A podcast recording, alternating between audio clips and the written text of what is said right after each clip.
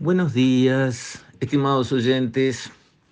Quisiera referirme hoy a un tema de sociedad, un tema cultural, y es el festejo de Halloween, que como sociedad estamos importando de otras tierras.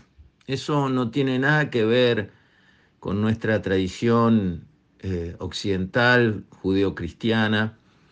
Eso, ese festejo que festeja la muerte, es Noche de Brujas, tiene su origen en la cultura celta, hace 3.000 años.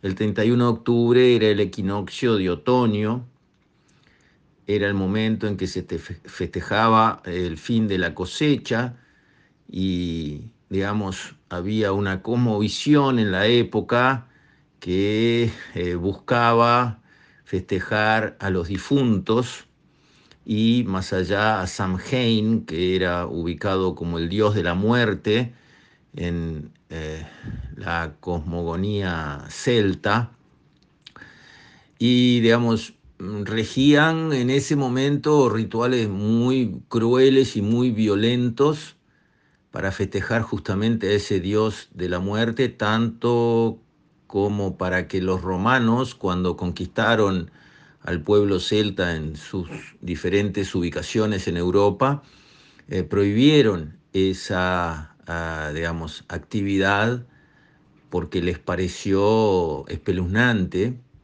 Y eso que los romanos tenían como costumbre conquistar, sí, cobrar impuestos, sí, llevar adelantos tecnológicos y mejorar la infraestructura, sí, pero dejar a cada pueblo conquistado que viviera su religión, su culto, su cultura a su manera pero aún así no pudieron aguantar lo que era el origen de Halloween.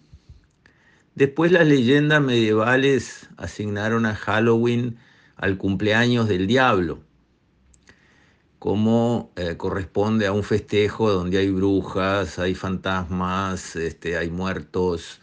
Este, se veía, digamos, como algo así de tenebroso. Esa raíz histórica de lo que fue ese evento se fue edulcorando, como pasa siempre eh, en esta sociedad en la que vivimos, sociedad del, del, entretenimiento, dijera Vargas Llosa, se olvidó aquella raíz tan terrible y se empezó a ver como algo simpático que los niños se disfrazaban y salían a pedir un caramelito. Eh, teniendo, digamos, este, la simpatía de ir a visitar a sus vecinos, sea en el edificio, sea en la cuadra del barrio, este, pidiendo un caramelo. Y eso empezó a expandirse, digamos, en Estados Unidos y después fue a colonizar otras sociedades y otras culturas. Pero el fondo tenebroso de ese ritual terrible, perdura en la esencia del mensaje de Halloween que dan los niños, que hay que leerlo y entenderlo. Es un lenguaje mafioso. Los niños, esto viene de Estados Unidos, dicen cuando tocan timbre y se presentan en una casa de un vecino, trick or treat, que se podría traducir como truco o trampa o daño o atención o regalo. O sea, te hago un daño o me das un regalo. Ese es el mensaje que los niños de todo el mundo dicen en cada puerta que visitan el día de Halloween. Mensaje mafioso. Me das un regalo o te hago un daño. Y eso que parece, bueno, es una frasecita de Halloween, entra en las cabezas de los niños. Y voy a dar un ejemplo personal. Mi abuelo me contaba cuentos de noche antes de dormir. Y yo esperaba ansiosamente la hora de los cuentos, recuerdo los cuentos. Y yo he hecho cuentos a mis nietos, sobre todo a mi nieta mayor, que es la que está en edad ahí en los cuatro años, cinco años, de, escuchar los cuentos, y los cuentos con la luz apagada de noche ya en la cama, prontos para dormir, son mágicos. Por los cuentos dejan las pantallas los niños. Por pocas cosas dejan las pantallas, pero por los cuentos sí. Entonces, yo desde que tuvo capacidad de entender cuentos al principio muy sencillitos y después cada vez más sofisticados, le fui contando cuentos a mi nieta que ella los atesora y bueno, como es el momento actual, eh, así como tengo este podcast de la batalla de las ideas, tengo otro podcast que se llama Cuentos para Nietos, donde se van levantando los cuentos y mi hija, la madre de esta nietita que está en edad de escuchar cuentos, eh, es súper tecnológica, bueno, le compró una cajita que hay ahora, donde eh, representa como si fuera la cara de un gatito cuadrada, tiene dos orejitas arriba y tiene como una plataforma en la parte superior donde uno puede aplicar una ficha, como una pieza, como si fuera una pieza de ajedrez que uno para allí. Una ficha de esas tiene cara de perro o forma de perrito y la otra tiene forma de gatito.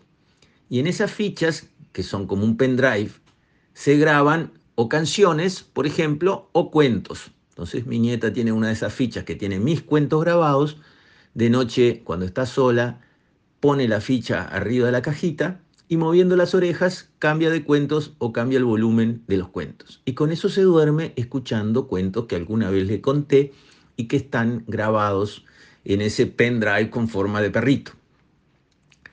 Cuando yo estoy con ella, bueno, es todo un evento ir a hacer los cuentos de noche este, antes de dormir. Y viene una terrible negociación cuántos cuentos. Entonces yo le digo, te voy a hacer un cuento cortito y ella me dice, no, cuatro cuentos largos.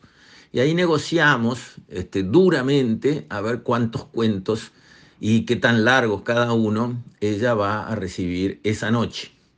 Pero ella me dice cuatro cuentos largos o trampa. Ella repite el mensaje de Halloween. Un mensaje mafioso, un mensaje malo. Podría decir cuatro cuentos largos, por favor.